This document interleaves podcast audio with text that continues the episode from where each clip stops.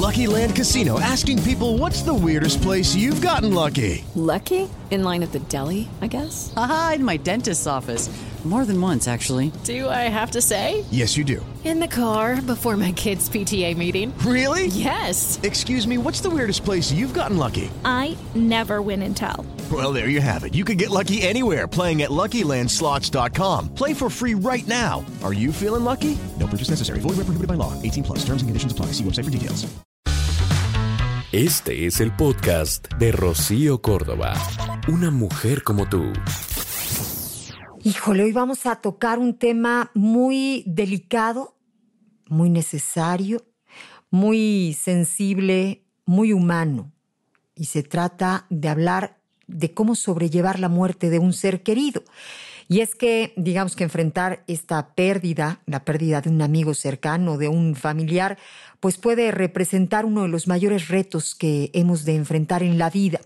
Y la muerte de la pareja, vamos, ni qué decir, un hermano, un padre, un hijo, puede causar un dolor especialmente profundo podemos ver, digamos que la pérdida, de alguna manera, caray, queremos verla como parte natural de la vida, pero aún así nos puede embargar tremenda pena. Es el golpe, es la confusión y todo esto puede dar lugar a largos periodos de tristeza, de depresión.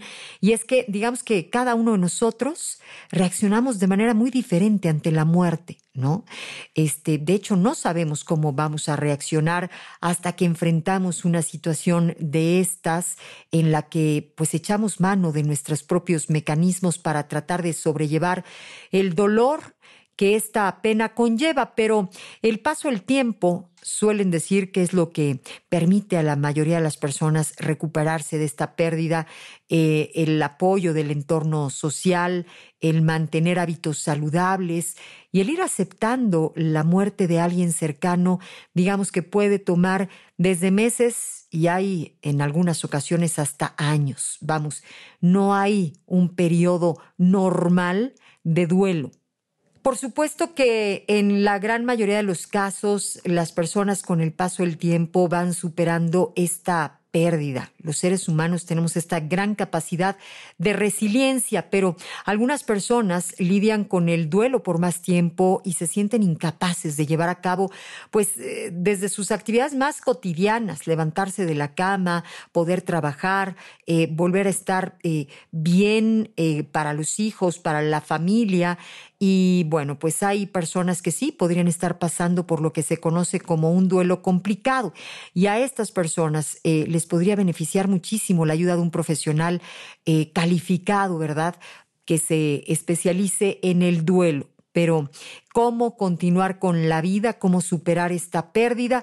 Bueno, pues hay muchísimas formas eh, que pueden ayudar. Hay investigaciones hechas que nos sugieren que, vamos, podemos eh, pues tomar en cuenta, digamos, que estos consejos para salir adelante de una manera, pues, más victoriosa. ¿no? Y eso es lo que vamos a estar platicando justamente hoy. Nos acompaña Yolanda Morales. Ella es fundadora del 911 del Alma. Yo te invito a que la busques a través de Facebook, está también en Instagram. Ella empezó una comunidad justamente de apoyo para las personas que han perdido a un ser querido y bueno, ella lo vivió en carne propia. Es una mujer que eh, hoy se especializa en el tema de manera personal, fue que encontró este camino en donde para ayudarse está ayudando a más personas y lo hace literalmente con el alma. Una plática que al tener que ver con la muerte, tiene que ver con absolutamente todos nosotros. ¿Cómo superar la muerte de un ser amado? Esta charla que vamos a tener en esta en esta mañana, en este momento. Me hubiera encantado que fuera en persona, porque tuve el gusto de conocer a Yolanda Morales en persona y es una mujer encantadorcísima, pero que tiene una luz muy particular, una energía eh, tremendamente bondadosa, muy generosa. Se da, este, pues diría yo que por todos los poros de su piel y tengo el gustazo de poder presentárselas. Estoy con ella, Yolanda Morales, es fundadora del 911 del alma. Esta es una comunidad de apoyo para padres y para familiares de quienes han perdido un hijo o algún ser querido. Y en esta mañana, bueno, pues yo estoy muy contenta de estar con ella. Es coach internacional de vida en Enneagrama Sistémico y Empresarial. Mi queridísima Yola, bienvenida a Amor. ¿Cómo estás? Muy bien, muy contenta de estar aquí y feliz porque te conocí la, la semana pasada y qué bárbara, eres un amor. Ay, pues muchas gracias. Mi querida Yolanda, em, pues vas a platicar con nosotros, vas a compartir esta historia, porque además de lo que yo mencioné, quiero decirles que Yolanda es esposa, pero también es madre de Yolanda y Dani. Dani eh, es eh, su hijo que partió hace siete años, cuando tenía 17 años, y ella a partir de esta experiencia y todo un viaje a través de distintas emociones. Ha trabajado mucho en ella, pero está eh, siendo muy generosa y todo eso que ha aprendido lo está compartiendo precisamente en esta comunidad. Y a mí me gustaría empezar pues justamente eh, por el principio, porque nos contaras, nos compartieras eh, cómo fue este momento, esta historia de tu hijo Dani, Yolanda. Claro, mira, hace pues siete años, el 30 de diciembre del 2013, íbamos, eh, fuimos a pasar una, una, fin de año con mis suegros y bueno, em, mi hija Yolanda se fue a, a, Los Ángeles, a Disneylandia con todas sus primas. Eh, mi esposo y yo nos fuimos a Guadalajara y después íbamos rumbo a Chapala a pasar un día. Y antes de llegar a, a Chapala, este, me habla Dani, mi hijo, y me dice, mamá, el hermano de, mi esposo dio anillo, estamos súper felices. Entonces cuelgo y le digo a, a, Daniel, mi marido, regrésate, porque este momento no lo vas a volver a vivir. Rocío, no sé por qué lo dije. Y volteé a mi esposo y me dice, Yolanda, ya estamos aquí, después lo felicitamos, regrésate este momento no lo vas a vivir. Claro, es una distancia de 40 minutos, estamos hablando, no es mucho.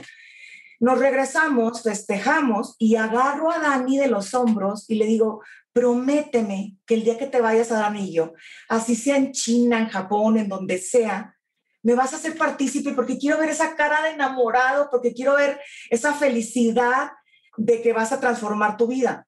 Te lo prometo, mamá.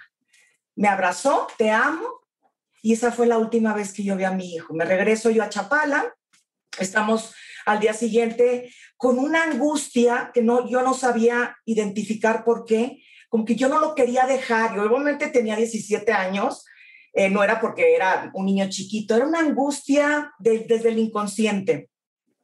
Me estábamos en un restaurante en Chapala y me tocan el hombro y me dicen, mi cuñada eh, Yolanda, Dani tuvo un accidente, se fue al cielo. ¿Así? Así. En ese momento, Rocío, bueno, a ver, para empezar entras en shock, eh, tu cerebro no entiende, eh, tu, tu, biología empieza todo, la adrenalina, eh, empieza, empecé a gritar, empecé no, no, lo puedo creer y no es cierto, y no es cierto, y no es cierto.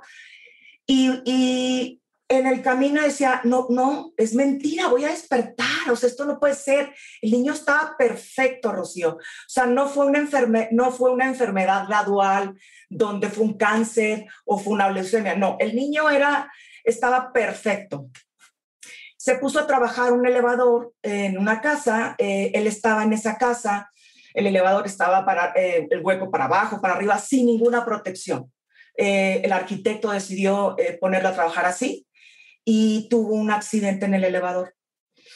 Y curiosamente, Rocío, un día antes yo estaba en esa casa y veo el hueco del elevador y, le, y veo el gato así dándole la vuelta. Y, y, volteo y le digo, alguien se va a matar en ese elevador, está peligrosísimo. Sí, estaba el vacío completo, el, cubo vacío. Y voltea a Dani y me dice, mamá, eres una exagerada, como siempre, como nos dicen todos los adolescentes.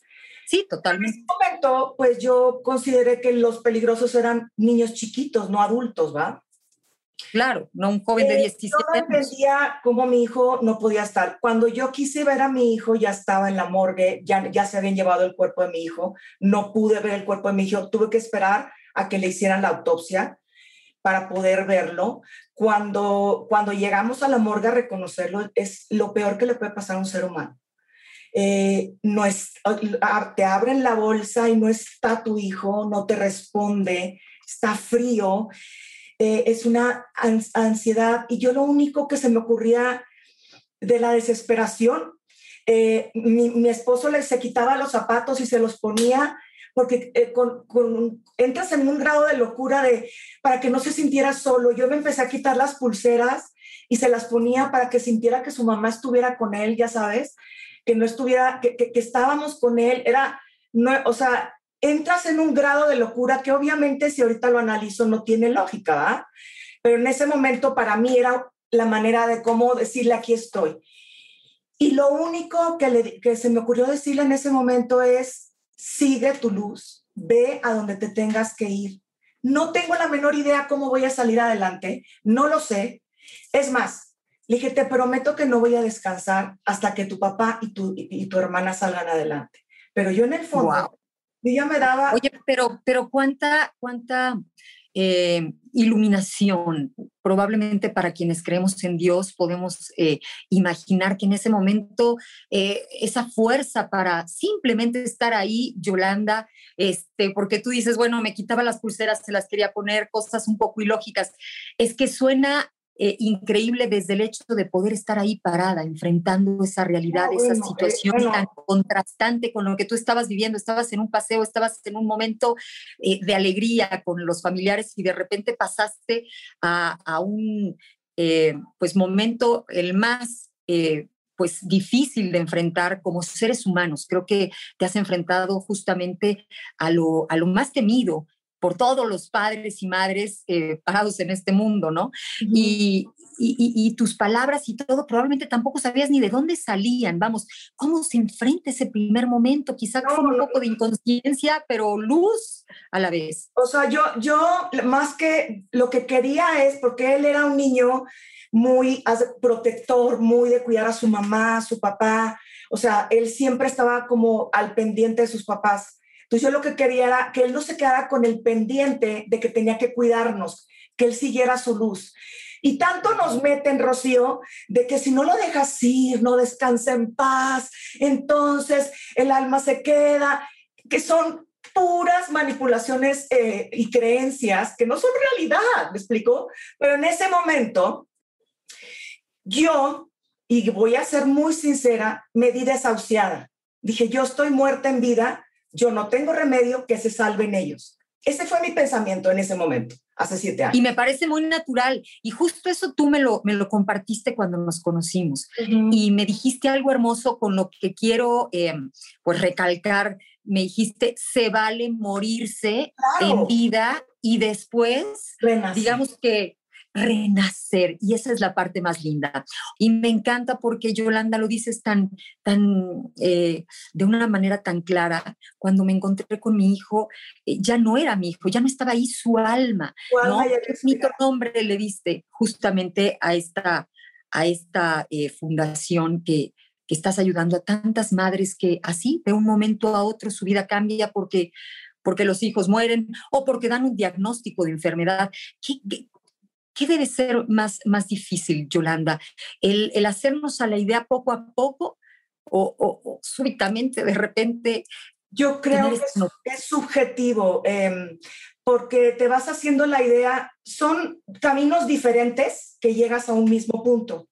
O sea, la enfermedad poco a poco va llevándote como madre a que llega a un punto donde renuncias a la parte física porque ya no lo quieres ver sufrir. Desde luego. Y aquí es abruptamente, o sea, es de, de, de tajón. Entonces, son duelos diferentes. Al Muy final, bien. los dos llegan al mismo punto que es la muerte, ¿sí? Este, y es dependiendo de cómo manejes, uh, o sea, el hecho de que yo tenga, o una persona tenga un hijo con leucemia, dos años y se muera, y otro, y yo que tengo un, un, uno abruptamente, no significa que ella vaya a salir más pronto que yo. Porque si ella no hace nada para salir adelante, ella se va a quedar toda la vida o él, ¿me explico? O si yo no hago nada, pues yo nunca voy a salir. Es ¿qué haces con lo que te pasa? Pero qué bueno que, que, lo dices tú y me encantaría que me platicaras eso que, que tu marido siempre te inyectó, ¿no? Dejemos de preguntarnos por qué, sino para qué. Esa es una parte muy, eh, muy linda que me gusta muchísimo. Este, también te escuché en algún momento que decías en algún video que que a ti te hubiera gustado encontrarte justamente con todo este material que hoy ofreces eh, en aquel instante, que te hubiera ayudado muchísimo. Y vamos a adentrarnos, eh, Yolanda, a esto, para que las personas que están atravesando por esta pérdida tan fuerte eh, puedan entender por qué es importante acercarse justamente al 911 del alma. Ok, claro que sí, claro que sí. Este, yo me di cuenta, Rocío, que eh, yo empecé a buscar eh, grupos de apoyo en, el, en Facebook todo, y me empecé a dar cuenta que todos estaban dirigidos al, suicidio, al quedarte en la oscuridad, a ya no tengo remedio, ya me, ya me cansé. Y mm, al principio es normal sentirte así, el sentir no querer vivir, el, el gritar, el enojarte, el patalear, el, el rebelarte contra Dios. Oye, enojarte con Dios, también me lo decías. se vale, se vale enojarte con Dios, pero ¿qué pasa? La sociedad te juzga por ese enojo. No está permitido enojarte con Dios. Entonces la sociedad te empieza a presionar y en vez de aportar algo a tu duelo, eh, lo intensifica. Es como una psicología inversa, de que cuando tú traes un enojo y, sin Dios no eres nadie, y es que acércate a Dios, y es que acércate a Dios, Dios te va a escuchar el tiempo que te tardes para poder entender que tu hijo se murió. Dios es amor, Dios te va a esperar. Dios no te va a estar juzgando después de que se te murió un hijo. Si Dios, eh, Dios sabe por lo que estás pasando, Dios es amor. Dios va a estar contigo con enojo, sin enojo, eh, si eres alta, baja, chaparra. Eh, o sea, no, no va a diferenciar Dios. Dios es amor. Entonces, entre más se presione la gente, la familia, de que acércate a Dios y de a misa, más incrementas el enojo. Si tú respetas ese proceso del enojo, donde le das chance que salga, que lo gestione, el enojo va a ir bajando poco a poco, si, si la persona lo quiere trabajar. Todo es dependiendo de la persona lo quiere trabajar. Y, y, muy probablemente vaya a haber una reconciliación. ¿Cuánto tiempo se tarde? Es su proceso. No hay tiempos. El tiempo que ella o él necesite. ¿Sí? Pero ¿cuánto tiempo, por ejemplo, podemos pensar? Me estás diciendo, es muy personal, pero de que una persona se deje morir en vida, a que empiece esta reconstrucción, eh, a que empiece este trabajo que tú nos mencionas, que hace literalmente la diferencia. Me decía a mí Yolanda Morales cuando pudimos estar juntas, me decía, se puede volver a ser feliz. Y no me lo dijo nada más, lo comprobé. Estuvimos en una, en una eh, comida muy linda el día de su cumpleaños y era la que más fotorreaba, era la que más bromeaba. Este, vamos, platicamos de esto, pero se acabó el tema y empezó la fiesta. Y yo pude corroborar eh, la alegría de tus ojos, este, la bonita pareja que haces con, con el padre de, de Daniel, con tu esposo, que también me decías, este, dos de cada diez matrimonios que pasan por esto sobreviven todos los otros ocho se, se separan. la estadística para que veas. De cada diez padres que pierden un hijo, seis se divorcian, dos quedan juntos, pero esos matrimonios cada quien por su lado, de, de que tienen acuerdos, están juntos enfrente a la sociedad, y dos se salvan. Rocío, cuando a mí me dan esta estadística, yo tenía pues dos meses de, de, de, de, del duelo y obviamente tengo un matrimonio normal como el tuyo con el mío, con subidas, con bajadas. O sea, no es el matrimonio perfecto. Y cuando me le, yo dije, ya valí, o sea, si ya valí yo, ya valió mi matrimonio. Entonces yo llego con Daniel y le digo, Daniel, ya valimos, mira las estadísticas. Y voltea a Daniel. O sea, se vislumbraba la siguiente pérdida de alguna manera. Claro, o sea, el pesimismo, ya sabes, porque tiendes mucho a, a, caer en el pesimismo cuando estás en el duelo. No, y tienes miedo, estás aterrada en ese momento. Exacto. Y voltea a Daniel y me dice, Yolanda, tú vamos a hacer esos dos, nos vamos a salvar tú y yo. Ah. Con una seguridad, Rocío, que yo me hice para atrás y no entendía cómo me podía decir con esa seguridad. Pues te puedo decir que hoy tengo 30 años de casada y que estoy en la mejor etapa de mi matrimonio de los 30 años, después de la muerte de mi hijo, porque es un trancazo que te hace reestructurar absolutamente toda tu vida. Esto quiere decir que no solo nos das esperanza para volver a ser felices y plenos, sino para eh, mantenernos ahí, si es que hay pareja, con la pareja. Es una lucha que yo estoy segura que eh, puede ser más ligera, si se puede decir ligera, en pareja probablemente solos, ¿no? Porque después de esa pérdida puede venir la otra pérdida eh, muy triste que es la del divorcio, ¿no? Yolanda vibra este amor, este amor que pues creo yo es el más preciado porque es ese amor hacia todas las personas indistintamente, no porque es tu familiar, no porque es tu prima, no es porque es tu amiga, tu comadre, es este amor, eh, estas ganas de emanar esta buena vibra para ayudarnos. Y al final creo que, Yolanda, sin temor a equivocarme, es lo que te ha salvado a ti, el, el, salvar a otros. Es que es, es precisamente el transformar ese dolor en amor, pero fíjate, en el amor primero hacia mí, después hacia mi familia y después hacia los demás. Si yo invierto el, el orden, sí se altera el producto. No se puede Repítemelo, por favor. ¿Es primero a ti? Primero el amor para mí, hacia mí, rescatarme yo, renacer yo, después aportar en el duelo de mi familia y después apoyar a los demás. Decirles, si se puede salir adelante, si hay remedio, si hay una vida después de la muerte de un hijo. Puedes honrar a tu hijo desde tu felicidad, desde encontrar tu misión de vida, desde eh, eh, dar ese amor a otras personas, porque estás de acuerdo que se muere tu hijo y a quién le vas a dar ese amor. Hay demasiada gente que necesita ese amor. Y al dar ese amor, recibes amor. Recibes cariño. Lo que das, recibes. Y curiosamente, a mí la gente me decía, ¡Ah! te vas a dedicar a eso, ayudar a padres que han perdido hijos, nunca te vas a salir adelante del dolor, vas a estar constantemente recordando la muerte de tu hijo, no vas a poder. Y eran miedos de ellos, sus miedos que yo no podía adoptar. Mientras yo pudiera, y yo quisiera hacerlo, y, y yo siento que yo, yo sé que soy buena, los miedos de los demás hay que dejarlos atrás. ¿Y cuántas personas no caen en hacer lo que, lo que quieren ser las demás personas por los miedos ajenos? O porque ellos creen que tú no eres capaz. Es creencia del otro. Tú tienes... Por supuesto.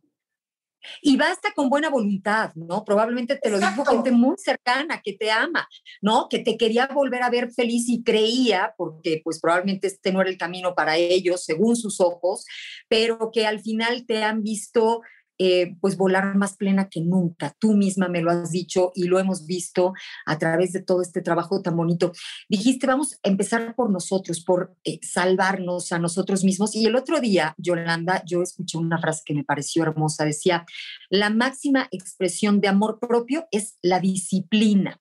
Y creo que tienes que disciplinarte en quererte, en, tratarte bien, en, trabajar en ti todos los días, justo para que ese amor sea verdadero y lo puedas eh, emanar para los demás, ¿no? Pero nos tratamos mal en, muchas, en muchos sentidos. Em, comemos eh, cosas que nos hacen daño y, no, y sabemos que nos hacen daño y seguimos comiendo cosas que nos hacen daño. Nos relacionamos con gente tóxica o gente que no nos trata bien y seguimos en esa relación. Em, mamá o papá quiere que yo sea contadora y yo quiero ser bailarina y soy contadora para hacer lo que papá y mamá. Y vamos aceptando lo que la sociedad quiere hacer y al final de nuestra vida acabamos siendo lo que las demás personas querían ser y no lo que nosotros realmente queremos. Y no vamos y no y, y no y vamos por el mundo, Rocío, como, como caballos desbocados este, hay que nacer, hay que estudiar, hay que casarte, hay que tener hijos, hay que no sé qué, y no te duela, porque todas las emociones, tristeza, dolor, ira, prohibidas en la sociedad. Las queremos evadir, las queremos brincar. Hay que evadirlas, ya dale la vuelta a la página, ya no hables de tu hijo. ¿Quién no habla de su hijo? Se fue la parte física, pero mi hijo está en mi corazón conmigo de la mano y va a estar el resto de mi vida, mis dos hijos, uno en el cielo y otro en la tierra, ¿sí? Eh, Yolanda, quisiera que, por ejemplo, también eh, me, me, compartieras eso que hablamos, de que la gente se centra mucho en la madre. Cuando hay la pérdida de un hijo, la gente se va hacia la madre, pero existe un padre, pero ese hijo probablemente tenía hermanos y es una parte muy importante que debemos tomar en cuenta, Yolanda. Cuando muere un hijo, la sociedad tiende a, darle toda la atención a la madre y más o menos al padre y a los hijos que se quedaron, nada. Todos los regalos son para la mamá o para el papá. Eh, voy a poner un ejemplo, el mismo ejemplo que te puse, que es que, que, que nadie pensa, es más, yo nunca había pensado en eso hasta que se murió mi hijo. ¿Qué, qué, qué regalas cuando, cuando un hijo muere o cuando alguien se muere? ¿Qué mandas? Flores. Las flores, ¿no? Es lo primero que hace la gente, mandar flores. Es un detalle hermoso, es algo hermoso, es decir, un te quiero, claro. El problema es que todo el mundo piensa igual y entonces tu casa está llena de flores. La percepción de las flores para cada quien. Fíjate la diferencia. Todas las flores eran para Yolanda, eran para Daniel, el papá. Ni una flor era para Yolita y todas eran blancas, el color blanco. Entonces, Rocío, un mes entero, toda mi casa era llena de flores, ya hasta en el baño, ya no me cabían las flores. Hay una situación en la que jamás pensamos. Yo empecé con una alergia a, estornudar, que no podía parar de estornudar, voy y me dice, ¿qué hay diferente en tu casa? Las flores, las tuve que sacar. Dos, la percepción de mi hija es, la gente me ignora. Entro a mi casa y todas estas flores blancas me dicen a mí que la gente no está viendo mi dolor. ¿Qué edad tenía Yola, Yolita? Yolita tenía 20 años. O sea, ya una, una mujer. Lo que le ocasionaba a Yolita era no querer llegar a su casa porque no quería ver flores blancas. Ya no podía con las, le agobiaban las flores blancas porque era que la sociedad no la estaba viendo, me explico, no la estaba escuchando, ¿sí?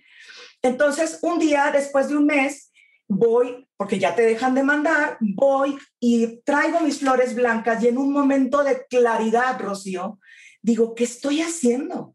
Dejo las flores blancas, agarro las flores, unas rosas rojas. Wow. Con Yolita le digo, estas flores son para ti. Me acuerdo que me pelaba los ojos y se hacía para atrás. ¿Cómo, mamá? Flores para mí, sí, porque estás viva porque estás viva, porque mereces ser feliz, porque voy a dedicar a, apoyarte en cada cosa que necesites. Ahorita tu mamá está mal, pero mamá se va a reponer para ti. Lloraba y lloraba y lloraba. Y hizo un detalle que dices tú, son unas flores, ¿sí?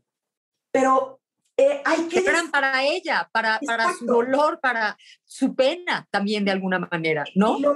Y lo, mismo pasa en el velorio, Rocío. Todos, la atención es para el papá o la mamá, y más a la mamá, todavía se carga más a la mamá, porque en, la sociedad la mamá tiene un puesto altísimo en, la familia. Y, y, la, y se van directo con el papá y la mamá. Y los, los hermanos, ellos también sufren.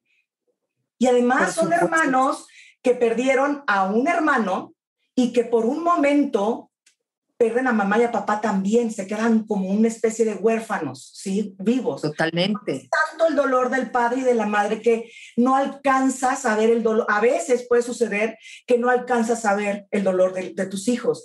Y aunque los alcances a ver, no logras ayudar porque estás... No, no, no te estás rescatando a ti, ¿no? Exactamente. Y, fíjate, ahorita nos acabas de dejar de ver algo, aproximadamente un mes, cuando tú, eh, dentro de todo ese dolor y todo ese, eh, pues, quiero decir yo, como un eh, eh, túnel oscuro en donde no entendías mucho, ¿no? Y no terminabas, por supuesto, de entender por dónde era la salida, eh, pero empezaste a ver un rayito de luz, porque eso de decirle a la hija, este, no estoy bien, pero voy a estar bien, de alguna manera yo podría traducirlo como ese pequeño hilito de luz por el que probablemente empezaste a, tomar camino, ¿en qué momento tú buscas ayuda? ¿Dónde la encuentras? Yo busqué ayuda desde el primer día.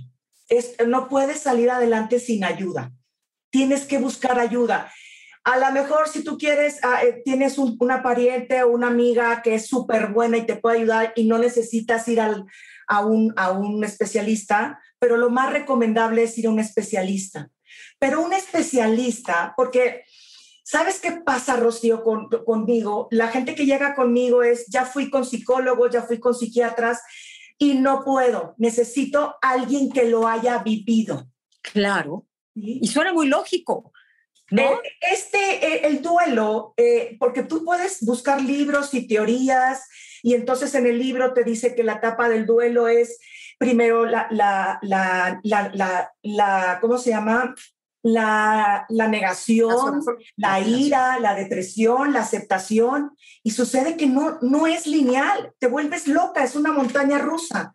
A las 10 de la mañana eh, quieres llorar, quieres gente, a las 11 estás enojada, a las 12 te quieres dormir, a las 1 ya no quieres gente, a las 2 ya quieres gente, eh, no quieres ver a nadie, quieres la, televisión te aturde, porque aparte los sonidos te aturden, te aturde el, sonido del, del, teléfono sonando, no para de sonar el teléfono todo el santo día, este, eh, el que otra gente hable, o sea, son demasiados factores tiene, te da diarrea, te puede dar eh, jaqueca, te puede vomitar. Por comer o no comer. ¿no? O por comer, comer, comer, comer o no comer nada. O sea, te puedes ir a los extremos. Todo va a ser extremo porque estás en total desequilibrio. Tu cuerpo, tu psique, eh, toda tú estás en desequilibrio. Pero no nada más tú, todo tu sistema familiar está en desequilibrio.